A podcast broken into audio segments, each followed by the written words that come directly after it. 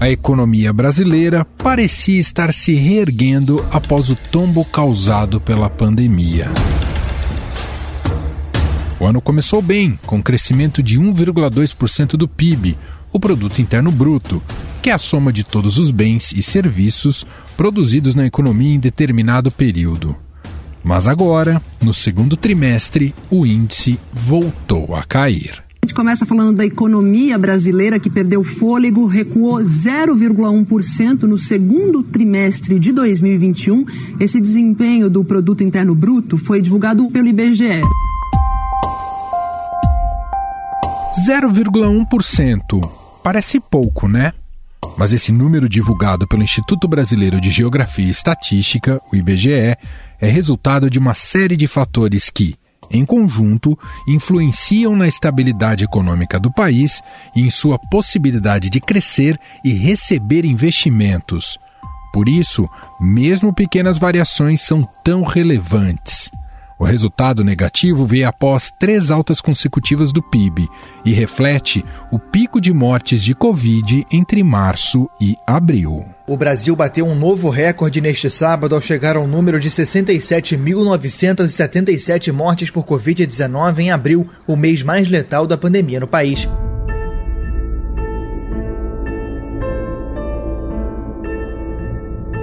No início do ano, a retomada foi puxada por atividades como a agropecuária e a indústria extrativa, voltada para a exportação. Já neste segundo trimestre, o comportamento da economia foi mais parecido com o normal. O setor de serviços, que responde por pouco mais de 70% da economia, voltou a aquecer. Os dados recentes do setor correspondem a um aumento de 0,7% sobre o primeiro trimestre. No lado da demanda, o consumo das famílias, que tem um peso de cerca de 60% no total do PIB, ficou estável. Bares e restaurantes, junto com salões de beleza, academias e atividades culturais, voltaram a funcionar com limitação de horários e capacidade.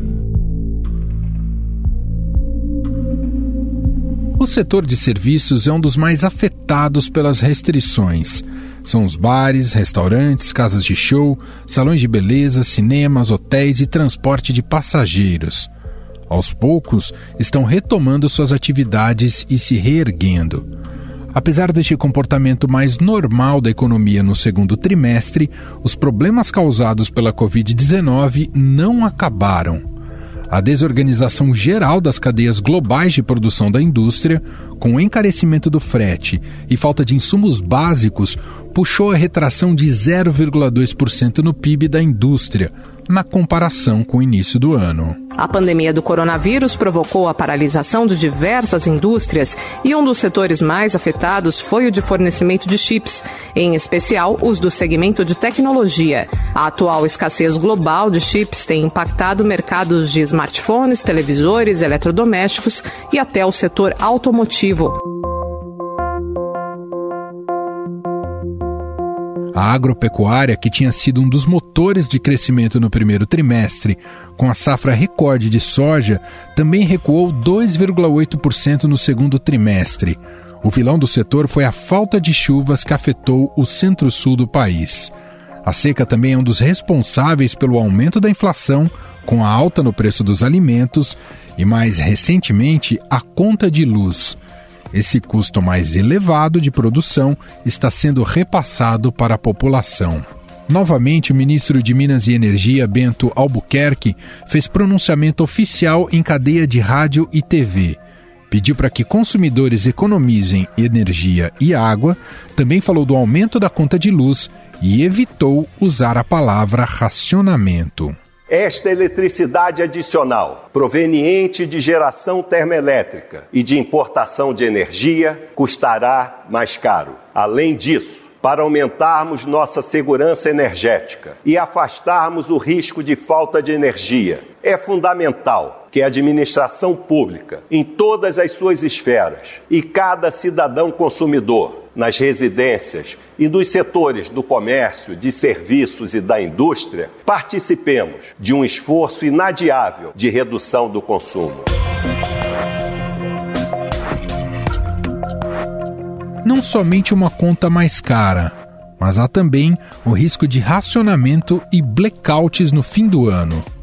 Você deve imaginar o impacto que isso tem em toda a cadeia produtiva, né? Bom, se quando olhamos para esse passado recente já não temos uma fotografia tão boa, o que será da economia brasileira até o fim do ano? Para analisar essa trajetória, vamos conversar com o economista Cláudio Considera, pesquisador associado do FGV IBRI.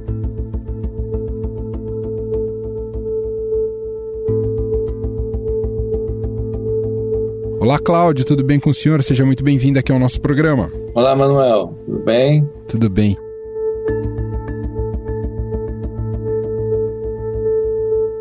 Cláudio, dá para colocar na conta da pandemia o resultado do PIB deste segundo trimestre que veio negativo?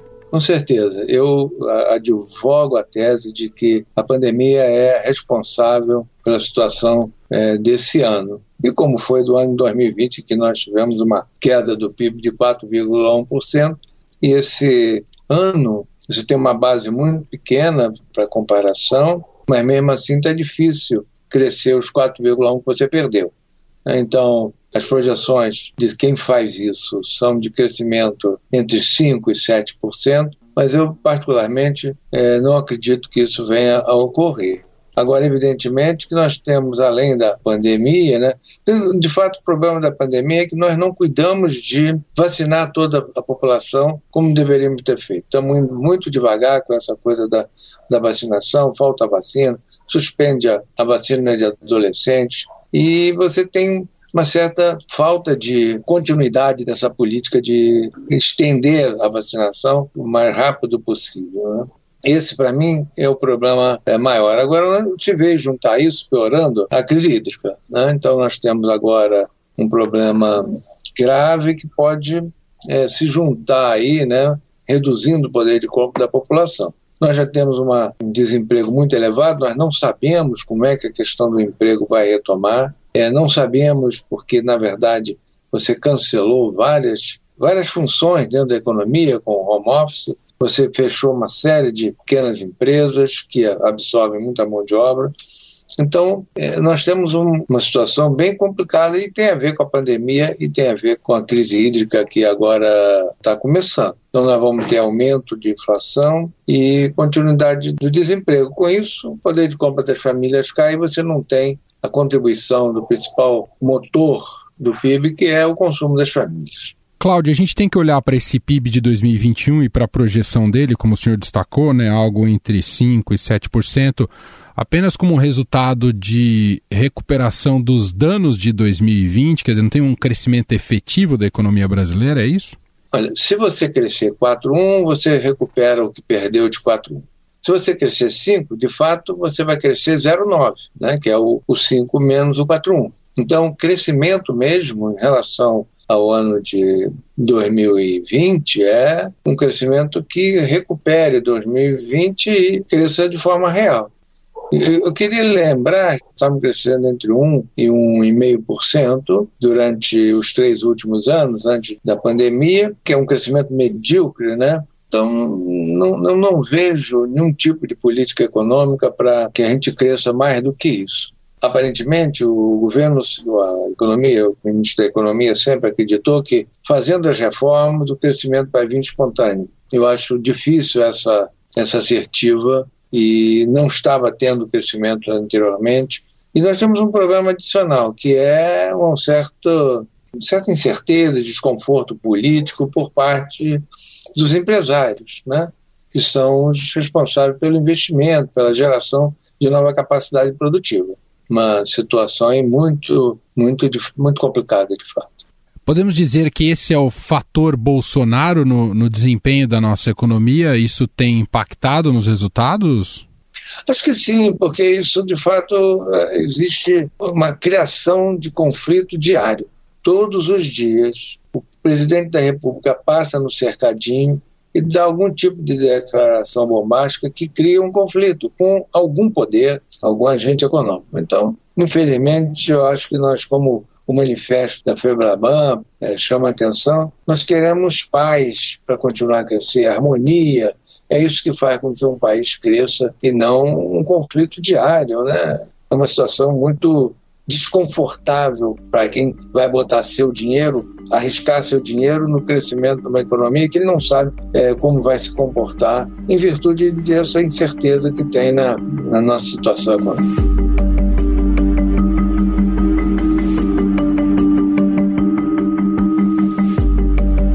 Lição importante aqui nessa relação entre economia e política que muita gente votou no Bolsonaro e, e inclusive a própria classe empresarial, o setor produtivo, apostando na agenda liberal do Guedes. Mas aqui fica uma lição que sem estabilidade política a economia não anda de maneira independente, autônoma e que consiga se sobrepor a essa confusão política, Cláudio? Não anda. E você veja a agenda liberal. Qual era a agenda liberal? Vamos privatizar todas as estatais. Aí não privatiza nenhuma. Quer dizer, não é que privatizou uma, duas, não, não privatizou nada. Uma proposta de privatização ampla, geral e restrita. Eu não estou vendo a agenda liberal. Né? A agenda liberal foi da Previdência, que tirou poder de compra das famílias, tirou renda permanente das famílias. Essa a política liberal a mudança da estrutura tributária. Não houve qualquer negociação que permitisse você promover uma reforma tributária. Pretensa reforma administrativa do Estado. Também não vejo nenhuma negociação para que isso aconteça. Não vai sair reforma administrativa do Estado com esse nível de conflito. Não, não vejo condição. Bom, estamos às vésperas de, de um ano eleitoral. Isso torna esse cenário para a recuperação da economia brasileira ainda mais turvo, Cláudio? Eu, me parece que sim, né? Porque nós estamos às vésperas de 7 de setembro. Nós não sabemos o que, que vai acontecer. Você já imaginou um país que está ameaçado de alguma coisa ruim acontecer no dia 7 de setembro? Eu, eu não consigo entender um país dessa maneira, não, não, não tem jeito desse país ter paz e tranquilidade para retomar o crescimento. É um país em que você tem os principais investidores estão assinando manifestos pedindo paz e tranquilidade. Sinceramente, está difícil pensar no Brasil atualmente. Te fazer uma última pergunta, Cláudio. Uh, eu tenho um pouco de, de medo quando vocês economistas falam em tempestade perfeita, né? Diante de, de um cenário com índices muito é, difíceis, né? E o senhor citou alguns deles, né? Desemprego elevado, inflação, temos juros em alta, né? E que devem aumentar ainda mais. E essa possibilidade aí de racionamento de energia por causa da crise hídrica. Tá chegando mesmo essa tempestade perfeita, Cláudio?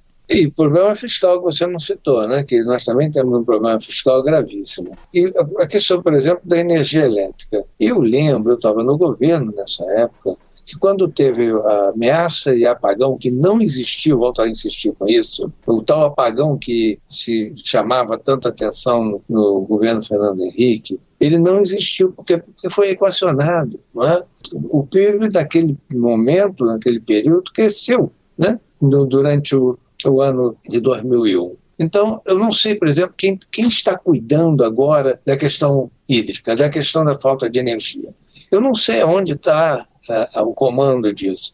No período lá do Fernando Henrique, tinha uma pessoa responsável por organizar isso, chamava-se Pedro Parente. E ele pegou e organizou essa questão de forma muito eficiente, né? inclusive com estímulo de preço, com estímulo para quem reduzia a sua sua cota de energia possível de ser gasta, com conversa com o setor produtivo que mais consome energia, de forma a equacionar o problema.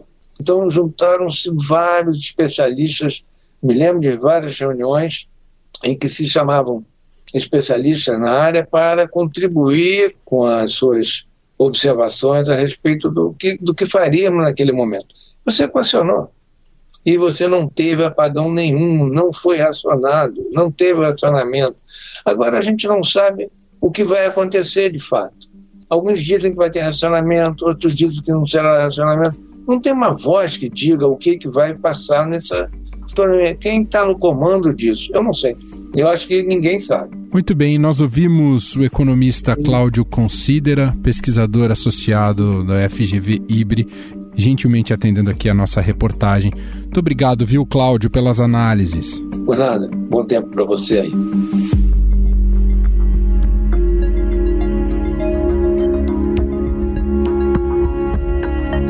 Após ser divulgada a queda do PIB no último trimestre, o presidente do Banco Central, Roberto Campos Neto, admitiu que o desempenho do indicador veio um pouquinho mais fraco do que o mercado esperava, mas em linha com a projeção do órgão. Já o Ministério da Economia, em texto, avaliou que o país tem tido uma recuperação econômica mais rápida que outros países e destacou que mais relevante do que observar o número do crescimento é analisar a sua qualidade. O texto ainda destaca que a vacinação em massa tem possibilitado o fortalecimento dos serviços, setor que contribuiu para o bom desempenho no primeiro semestre. Ao ser questionado sobre a situação do PIB, o ministro da Economia, Paulo Guedes, disse que foi o período mais trágico da pandemia e destacou que o governo manteve a responsabilidade fiscal e a saúde dos brasileiros. Na verdade, é o seguinte: foi o trimestre mais trágico, que foi onde realmente a pandemia bateu mais brasileiros. Foi abril, maio e junho desse ano, com a segunda onda. E justamente abril, maio e junho foi quando entraram de novo o auxílio emergencial. Nós mantivemos a responsabilidade fiscal de um lado e o compromisso com a saúde dos brasileiros de outro lado. Com este resultado negativo do PIB, Paulo Guedes tende a perder ainda mais espaço no governo? O quanto ele está emparedado? Vamos conversar sobre este tema com a colunista de economia aqui do Estadão e da Rádio Eldorado, Adriana Fernandes.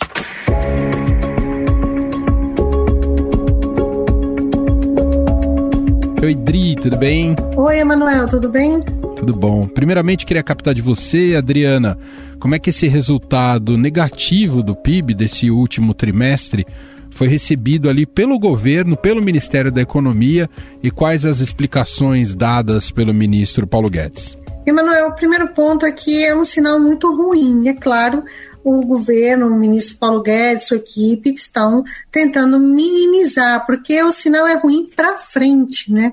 Porque o cenário da economia é um cenário muito desafiador, o Banco Central está aumentando os juros, vai continuar esse processo por conta da inflação elevada, e é claro, isso impacta o crescimento que está por vir, mais do que olhar o, o PIB pelo retrovisor, o que está preocupando a economia é o para frente. Mas esse dado ruim, ele afeta também as expectativas e traz incômodo político, não só para o ministro Paulo Guedes, mas para o governo, que contava com uma recuperação mais acelerada para garantir, para trazer um candidato o presidente Bolsonaro competitivo nas eleições de 2022. De alguma maneira, politicamente, o Guedes, que já vem sofrendo de vários lados, né, pressões de vários lados, isso deixa o Guedes mais emparedado, Dri?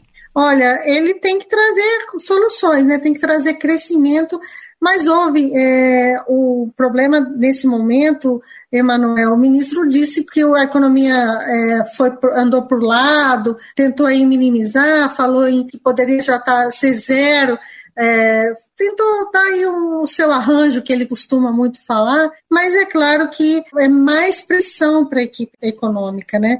Além disso, o esfriamento uh, do, do crescimento econômico, como eu falei há pouco, esse esfriamento da atividade econômica é muito ruim do ponto de vista político, principalmente no momento que o governo precisa de apoio no Congresso para aprovar medidas importantes que eles consideram importantes e que estão no Congresso e com, e com muita dificuldade, porque os projetos não são bons, né? Falta aí ah, uma coordenação do governo na, na administração das discussões no Congresso. A gente vê o caso do imposto de renda, do projeto do imposto de renda.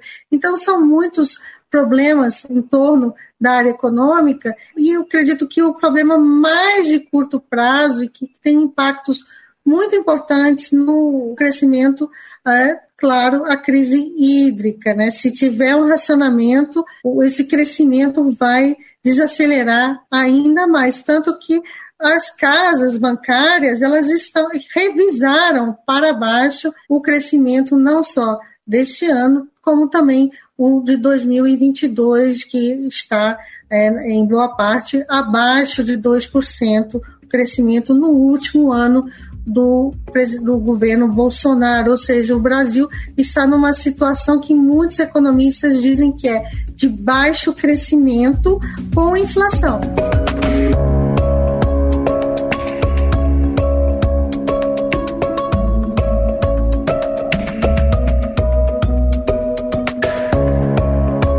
Bom, e temos, Adriana, a, já uma agenda eleitoral em curso, né? Não oficialmente, né? Tá, isso fica para 2022, mas nos bastidores políticos a operação já está é, totalmente em curso. Isso complica ainda mais a situação para o Guedes conseguir implementar algo, não é, Adri? E torna esse futuro, esse cenário para a economia brasileira bastante turvo, não é? Por isso a questão orçamentária passa a ser bastante importante é, o orçamento foi enviado ontem ao Congresso Nacional com um monte de problemas a serem resolvidos. O principal deles é como é, bancar a conta, a fatura dos precatórios que vieram elevados. Essa fatura veio elevada a 89 bilhões, o governo contava com uma despesa de 57,7 bilhões no ano que vem, subiu para 89 e agora busca espaço para não pagar toda essa dívida, essa dívida de precatória é uma dívida certa que a justiça já mandou o governo pagar e está um embrólio jurídico, político e econômico do tamanho de um trem danado, Emanuel, porque é, a discussão envolve é, se o, o presidente Bolsonaro vai ter ou não vai ter mais espaço para fazer suas medidas eleitoreiras. Isso inclui também o Bolsa Família turbinado, que recebeu o nome de Auxílio Brasil. O governo quer fazer um, um Bolsa Família com mais de 60 bilhões de reais e o orçamento foi com uma, uma dotação de 34 bilhões, justamente por conta dessa fatura, dessa conta dos precatórios muito salgada. E tudo isso acaba impactando as expectativas. Estamos tendo dias bastante turbulentos no mercado financeiro, aumentou a percepção de risco do Brasil por conta também dos ruídos é, políticos. Isso vai contaminando as expectativas e, é claro, elas têm influência é, nos investimentos, na, nas perspectivas favoráveis de ambiente de negócio para investir. Então, tudo isso é muito ruim para o que a gente está conversando aqui, o PIB, o crescimento da economia. A gente vê também que esses ruídos políticos dividiram o setor empresarial. O presidente Bolsonaro teve o apoio é, da Federação das Indústrias de Minas Gerais e conseguiu que a Fiesp não divulgasse o um manifesto que seria ruim uh, para ele, que teve também apoio da poderosa Federação Brasileira de Bancos. Então, até o setor empresarial está polarizado, dividido, é, com tantos ruídos que o Brasil está vivendo. Isso tem sim impacto nas expectativas econômicas. Muito bem, Adriana Fernandes, repórter e colunista de economia do Estadão, conversando aqui com a gente um pouco mais sobre as repercussões em torno do número do PIB do último trimestre que veio em 0,1% negativo. Muito obrigado, viu, Dri? Tchau, Emanuel. Eu que agradeço. Muito legal esse papo com você. Estadão Notícias. Este foi o Estadão Notícias de hoje, quinta-feira, dia 2 de setembro de 2021. A apresentação foi minha, Emanuel Bonfim. Na produção, edição e roteiro, Jefferson Perleberg, Ana Paula Niederauer e Júlia Corá. A montagem é de Moacir Biasi. E o diretor de jornalismo do Grupo Estado, João Fábio Caminoto. Escreva pra gente, podcast@estadão.com. Um abraço para você e até mais.